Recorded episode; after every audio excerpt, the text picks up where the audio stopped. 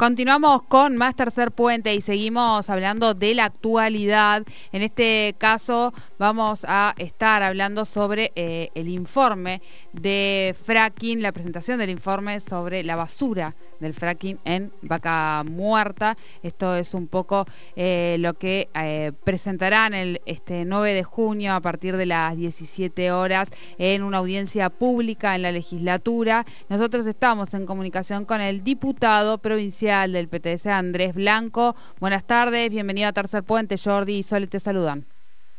¿Qué tal? Muy buenas tardes, Sole, Jordi. Feliz cumpleaños para Jordi, de paso. bueno. muchas gracias, Andrés.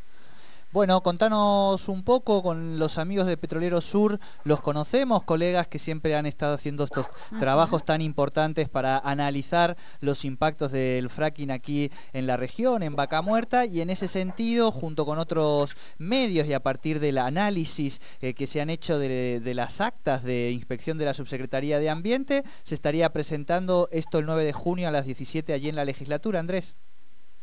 Así es, sí, sí, vamos a estar presentando eh, un informe en una audiencia pública el día de mañana a las 17 horas, eh, con un trabajo de investigación que han llevado adelante los compañeros de OPSUR, Observatorio Petrolero Sur, eh, de taller, em, ¿cómo es? de em, taller ecologista también, que es, una organización de compañeros y compañeras de Rosario, y también compañeros y compañeras nuestras de la Izquierda Diario, que en base a este informe, este requerimiento que solicitamos de nuestra banca, pudimos hacernos con esta información, con las actas, con todo lo que se fue desprendiendo de alguna manera de todo este trabajo de investigación para poner en conocimiento a la sociedad del bueno el daño ambiental que ya se viene generando y que justamente una de las empresas contratistas digamos que está eh, concesionada acá en la provincia de Neuquén para el tratamiento de los residuos de la hidrofractura es la empresa Comarsa que en el 2013 allá hace unos cuantos años atrás cuando se llevó adelante el convenio con Chevron y PF eh, consiguió también la concesión para la ampliación de, su planta, porque era una de las condiciones que justamente requería la posibilidad de llevar adelante este tipo de emprendimiento extractivista. Desde ya, que en aquel momento, que fue una sesión escandalosa, con horas y horas de represión, parte de lo que se reclamaba también era el rechazo de este tipo de extractivismo, porque está comprobado y está prohibido en varios países esta modalidad por el daño y el pasivo ambiental que generan. Así que para nosotros era muy importante y lo sigue siendo lograr este tratamiento y obviamente después seguir dando la pelea porque es una lucha de, muchos años de las organizaciones medioambientales, de los pueblos originarios, de la comunidad mapuche, porque esto es algo objetivamente comprobado del daño ambiental. En este caso, algunos elementos que se desprenden de esto fue, por ejemplo, piletas clandestinas que tenían eh, acopio de residuos eh, en pésimas condiciones, digamos, sin las garantías para poder ser acopiados. No había monitoreo en los hornos, y todo esto se fue desprendiendo de este informe y es lo que mañana vamos a poner en conocimiento a toda la sociedad a través de esta audiencia pública porque es algo que entendemos nosotros preocupa y nos tiene que ocupar para ver cómo resolvemos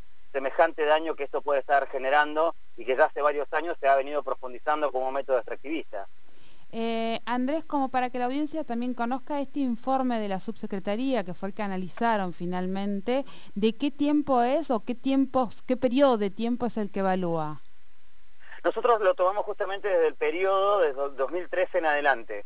La empresa Comarsa está radicada en el Parque Industrial de Neuquén eh, y fue concesionada en su momento muchos años antes, donde hacían también trabajos de supuestamente de, control de, los productos que genera el, extractivismo convencional, digamos, sobre el petróleo convencional.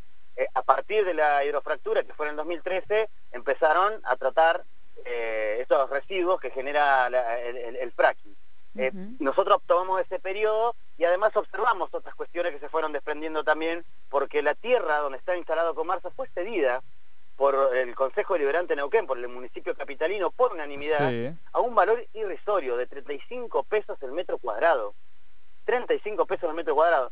Y esto, además, violando también otras normativas, como por ejemplo tener que estar a más de 8 kilómetros de cualquier zona urbana. Y bueno, todos sabemos que Comarsa está a, poco, a poca distancia del barrio mercantil y a 25 metros de una de las tomas más grandes que surgió en, Neuquén, que es la toma Casimiro Gómez, digamos, ahí donde las familias incluso hasta el día de hoy, a pesar que en el 2015 dejó de operar esta planta y seguir tratando los residuos, el pasivo que dejó eh, al día de hoy todavía se sigue sintiendo fuertes olores en la zona. Así que este informe desprende varias discusiones porque no había manera de que hubiera desconocimiento de ninguno de los organismos de control medioambiental, desde el municipal, provincial y hasta el nacional, porque incluso Cabandier en algún momento mencionó la preocupación que generaba el hecho del pasivo ambiental que estaba generando los residuos de la hidrofractura. Así que para nosotros la verdad que un informe inédito, nunca habíamos logrado tener acceso a esta información y nos parece muy importante ponerlo en conocimiento.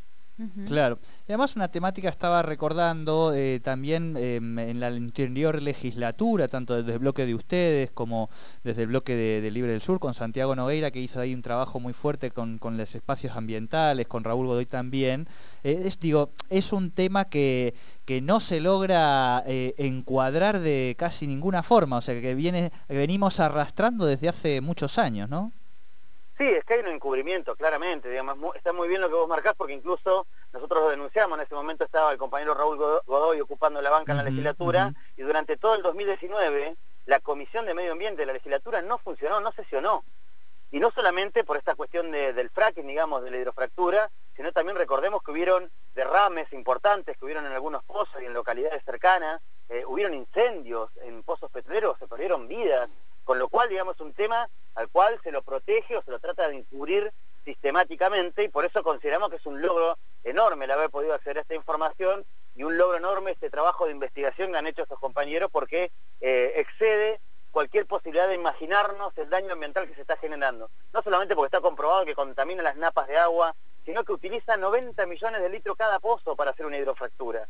O sea, estamos hablando de varias eh, aristas que desprende, se desprenden de esta discusión que tiene que ver con eh, este, este tipo de extractivismo, ¿no? Y es algo que preocupa, por lo menos eh, a distintos sectores que han venido hace muchos años reclamando el tratamiento de estos asuntos y obviamente para nosotros también. Por eso eh, entendemos que es un, es un, hecho histórico de alguna manera poder estar debatiendo esto. Claro. Esto será el 9 de junio entonces, en el día de mañana, a las 17 horas en la legislatura. No sé si se puede eh, seguir vía streaming, si hay que sacar cómo es el, el espacio de presentación para la ciudadanía y demás. Andrés. Sí, eh, vamos a transmitir en vivo a través de mi página de Facebook, que es Blanco. Eh, eh, Lobsur también, digamos, pone a disposición eh, su página de YouTube. Así que la idea es, para los que no puedan ingresar, porque para ingresar cualquier persona que lo quiera hacer nos tendría que tratar de requerir el enlace de Zoom para poder conectarse a través de cualquiera de las vías de conexión de las redes y poder acceder, digamos, a poder estar presente en la audiencia y si no, la podrá seguir también a través de mi página de Facebook y a través de YouTube por el Obsur que van a poner a disposición porque nos parece que hay mucho interés y mucha gente que lo quiere seguir. Claro, perfecto. Bueno, Andrés, muchísimas gracias. Estaremos atentos entonces a las conclusiones de esta presentación de informe inédito allí en la basura del fracking en la modalidad de audiencia pública allí en la legislatura. Como siempre, muchas gracias por la comunicación con Tercer Puente. No, por favor, muchas gracias a ustedes como siempre. Un abrazo grande. Hablábamos con el diputado provincial Andrés Blanco sobre esta presentación de este análisis de un informe, de informes de muchísimos años de la Subsecretaría de Energía respecto a la contaminación del fracking. Esto se va a realizar en el día de mañana a las 17 eh, horas. Ahí daban los datos para poder eh, conectar. Esto obviamente es virtual, ¿no? Claro, claro, es lo que toca ahora. Esto es así. Ya venimos.